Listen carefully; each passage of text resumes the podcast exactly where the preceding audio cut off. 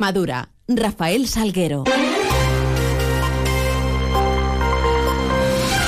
Muy buenos días, ¿qué tal? Son las 7 y 20 de la mañana y tenemos 10 eh, minutos por delante para contar noticias eh, de Extremadura en este lunes 26 de febrero, en donde comenzará a amanecer en la región a partir de las 8 y 5 minutos, ocultará el sol sobre las 7 y 13 de esta tarde-noche. Miramos a los cielos que nos acompañan y lo hacemos con la ayuda de la Agencia Estatal de Meteorología. Marta Larcón, buenos días. Muy buenos días. En Extremadura tendremos cielo nuboso, tendiendo a poco nuboso a lo largo del día, con probabilidad de precipitaciones débiles. La cota de nieve estará en torno a 1.400-1.800, bajando a 600.000 metros al final del día. Las temperaturas también descenderán, quedándose en cifras de 15 grados en Badajoz y Mérida o los 12 en Cáceres. El viento será del oeste, es una información de la Agencia Estatal de Meteorología. 7.21, continuamos.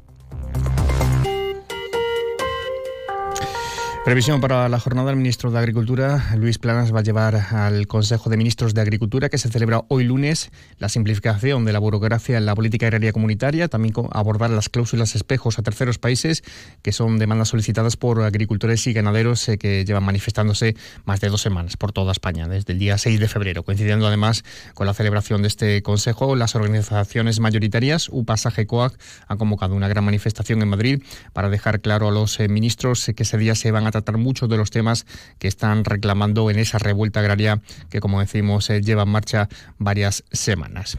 Y en clave política entramos en una semana clave en el seno del PSOE extremeño que afronta últimos días antes eh, de ese próximo sábado, 2 de marzo, donde va a tener lugar las primarias para la sucesión de Guillermo Fernández Vara al frente de la Secretaría General de los Socialistas Extremeños. En la carrera, dos nombres, son Miguel Ángel Gallardo y Lara Carlito. Precisamente hoy lunes tendrá lugar un debate electoral entre ambos candidatos. Será a partir de las 8 de la tarde, debate que contará con cinco bloques, que tendrá una duración aproximada de 50 minutos y que podrá seguirse en directo a través de los diversos canales en YouTube y redes sociales del PSOE de Extremadura. En cuanto a la campaña que están realizando ambos, Lara Carlito aseguraba, lo hacía en un acto en Mérida este sábado, que ser mujer no le da ni le quita nada, sino que reafirma las políticas de igualdad que el PSOE ha puesto en marcha durante estos últimos años. Una mujer con convencimiento, una mujer que quiere un partido unido, que quiere un partido fuerte, que quiere un partido renovado. Eso es lo que quiere esta candidata, una candidata que lo es por la fuerza de los compañeros y las compañeras, por la fuerza de los compañeros y las compañeras de todas partes de toda Extremadura. Por su parte, Miguel Ángel Gallardo, en una entrevista a la agencia EFE, consideraba que su rival en las primarias, Garlito, es la candidata del aparato, mientras que él representa a la militancia y plantea que para volver a gobernar deben reorientar sus políticas hacia la gente corriente y dejar de parecer un partido de las élites. En otro orden de cosas, les contamos que la nueva jefa superior de policía de Extremadura, Elisa Fariñas, así como la cantante extremeña Elsa Tortonda, van a ser distinguidas con el galardón Mujeres que Rompen 2024, que la delegación del gobierno en la región otorga cada año con motivo de la conmemoración del Día Internacional de la Mujer, el día 8 de marzo. Por cierto que Fariñas tomaba posesión de su cargo el pasado viernes, lo hacía con estas palabras. Con honor, con ilusión y con humildad, pero consciente de que va acompañada de una gran responsabilidad en esta especial y trascendente comunidad autónoma, tierra que ya tenía el privilegio de conocer, personalmente por ser hija de un policía extremeño y personalmente, perdón, y profesionalmente cuando llegué aquí hace siete años como titular de la Comisaría Local de Mérida. Por cierto, y hablando de tomas de posesión, el Tribunal Superior de Justicia de Extremadura va a coger este mediodía el acto de toma de los cuatro nuevos jueces con los que va a contar Extremadura del total, del total de los 160 integrantes de la promoción número 72 de la carrera judicial que recibió sus despachos eh, de mandos la pasada semana de manos del rey en Barcelona. Y ayer cerraba una nueva edición de la Feria Internacional Ornitológica, la FIO, que alcanzaba su decimonovena edición y lo ha hecho con satisfacción entre los agentes protagonistas. Francia Sánchez Vega es presidente de ADEME, del Grupo de Acción Local del Entorno del Parque, y además alcalde de Serradilla y de Villarreal de San Carlos. La FIO 2024 ha vuelto a ser un éxito, pese a que el tiempo ha estado un poco fresco y algo de lluvia, la gente ha venido por miles, como siempre, ha habido cientos de expositores, ha habido un ambientazo durante toda la feria.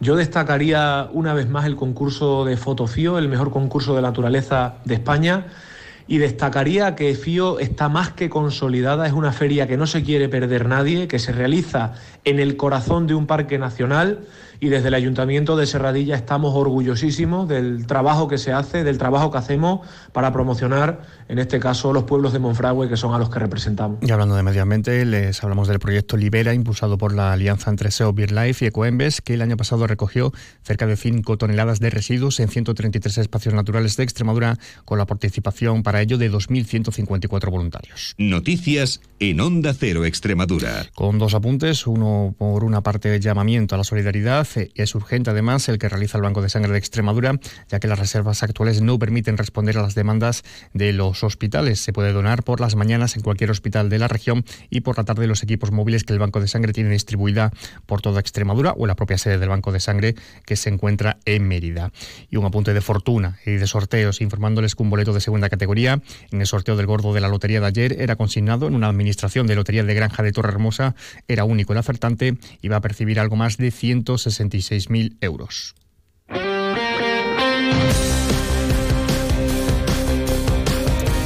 Nos adentramos ahora en tiempo de resultados deportivos eh, del fin de semana, en tiempo de deportes. Eh, lo hacemos con la ayuda de nuestro compañero David Ferrato. Muy buenas, David.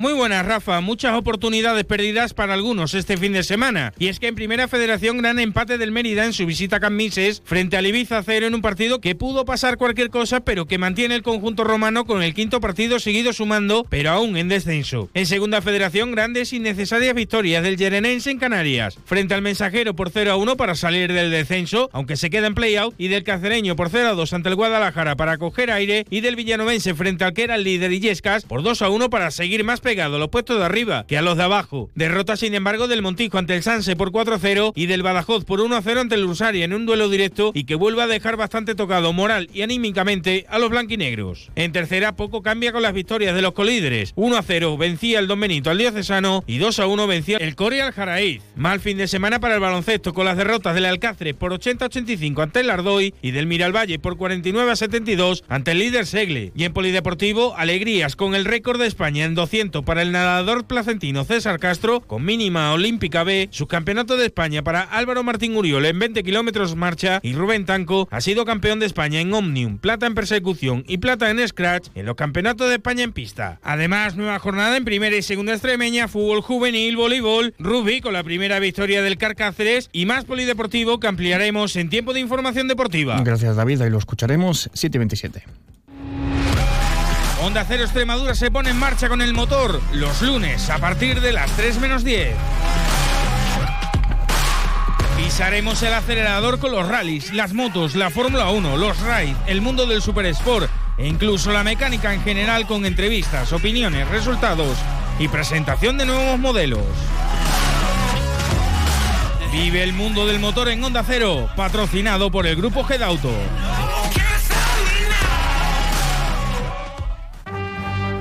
Caja Rural de Extremadura, la caja comprometida con la región, les ofrece la noticia económica del día. Contándoles que Extremadura es la región donde sería más factible comprar una vivienda tipo de 90 metros cuadrados al tener que destinar a la hipoteca una media de un 16% de los ingresos anuales.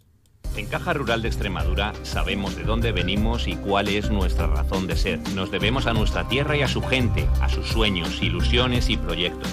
En Caja Rural de Extremadura destinamos una parte muy importante de nuestro beneficio a mejorar nuestra sociedad. Somos la caja de la cultura, de la cercanía, de la solidaridad y de la innovación y por eso contamos con la mayor red de oficinas en la región. Porque ese es nuestro compromiso, estar siempre contigo. Como tú, nosotros somos Extremadura. Caja Rural de Extremadura. La, caja, de Extremadura. Y en previsiones, hoy comparecencia de los partidos políticos extremeños tras eh, las reuniones de sus ejecutivas. En Villanueva de la Sierra se celebra su tradicional fiesta del árbol. En Llerena tendrá lugar el Día de la Mujer y la Niña en la Ciencia. Y además al mediodía tendrá lugar en diversos ayuntamientos eh, de la región un minuto de silencio en recuerdo de las víctimas del incendio de Valencia. Todo ello mucho más lo vamos a contar en las distintas citas informativas, a las 13 minutos en boletos regionales, a la 1 en avance de noticias mediodía y a partir de las 2 menos 10 en tiempo de información regional. Llegamos así a las 7 y media de la mañana con esa cita con la información más cercana, la local, a las 7.54 en boletos, a las 8 y 20 le acercamos toda la información de su ciudad. Sigan mientras informados a través de nuestra web y de nuestras redes sociales y les dejamos ahora la compañía de más de uno con Carlos Asina. Pase un feliz resto del día, un feliz lunes.